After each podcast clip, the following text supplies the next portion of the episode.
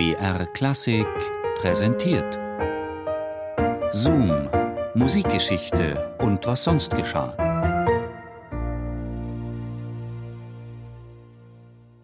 Vom Himmel durch die Welt zur Hölle. Eine musikalische Reise zu Faust.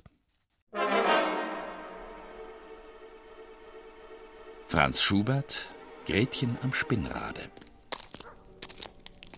Genug damit. Dein Liebchen sitzt da drinne. Und alles wird ihr eng und trüb. Du kommst ihr gar nicht aus dem Sinne. Sie hat dich übermächtig lieb. Was ist die Himmelsfreud in ihren Armen? Lass mich an ihrer Brust erwarmen. Sie, ihren Frieden musst ich untergraben. Du, Hölle, mußtest dieses Opfer haben.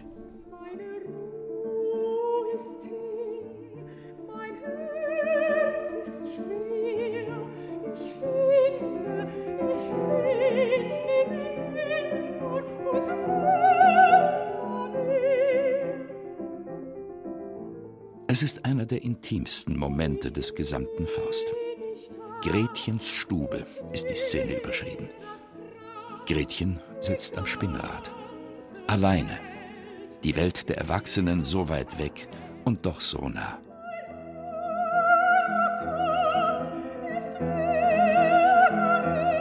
Es dämmert. Die Arbeit ist monoton. Zeit nachzudenken. Was ist mit diesem Heinrich Faust und seinen Avancen? Beginnt so ein harmloser Flirt? Beim Himmel, dieses Kind ist schön. So etwas habe ich nie gesehen. Mein schönes Fräulein, darf ich wagen, meinen Arm und Geleit ihr anzutragen? Zum ersten Mal spürt Gretchen so etwas wie Liebe, Sehnsucht, sexuelles Verlangen. Was kann daran falsch sein?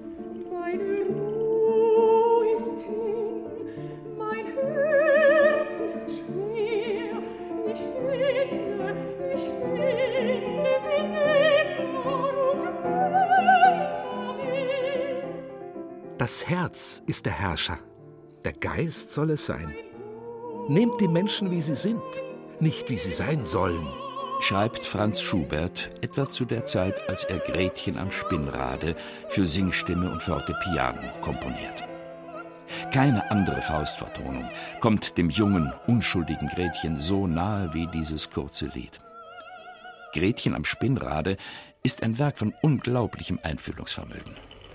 Schubert gelingt diese psychologisch meisterliche Charakterzeichnung mit einfachen musikalischen Mitteln. Das Begleitmotiv der Klavierbegleitung ist dem Summen des Spinnrades abgelauscht und ununterbrochen folgt es bald verengt, bald erweitert den Nuancen der Stimmung. Sagt August Riesmann, ein Schubert-Biograf des 19. Jahrhunderts. Schuberts Komposition ist Klangmalerei beschreibt Seelenzustände, schafft sogar Bezüge über die Szene hinaus.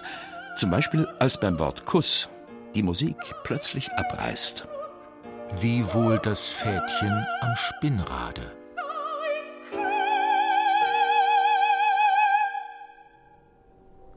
Hätte ich nur sieben Stunden Ruhe, brauchte den Teufel nicht dazu, so ein Geschöpfchen zu verführen. Wir wissen genau, wann Gretchen am Spinnrade entstand. 19. Oktober 1814 ist am rechten oberen Rand der Handschrift markiert.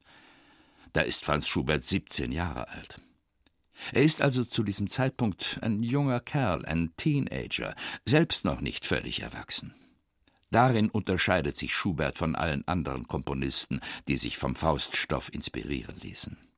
Deren Werke sind Werke gestandener Männer, die sich mit ihren faustischen Macho-Konflikten beschäftigen. Wenn Sie sich für Gretchen interessieren, dann höchstens für die reuige Kindsmörderin. Das Innenleben des von Faust noch nicht verführten Geschöpfchens behandeln Sie dagegen mit auffälliger Ignoranz.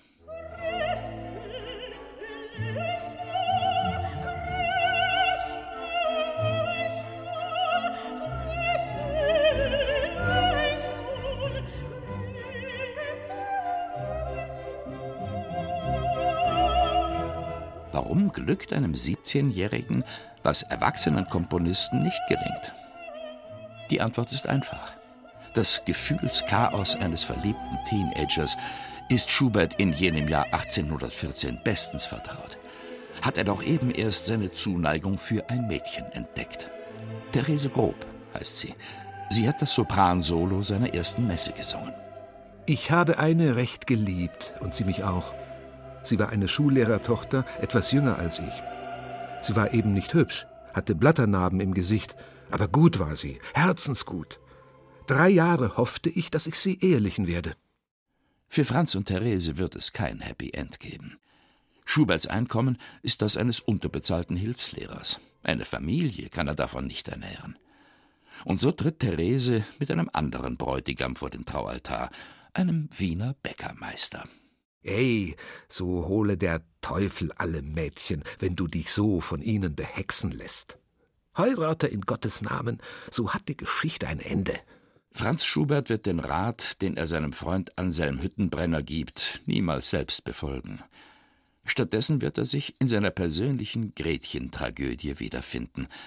Schubert infiziert sich bei einem Dienstmädchen mit Syphilis und stirbt im Alter von 31 Jahren.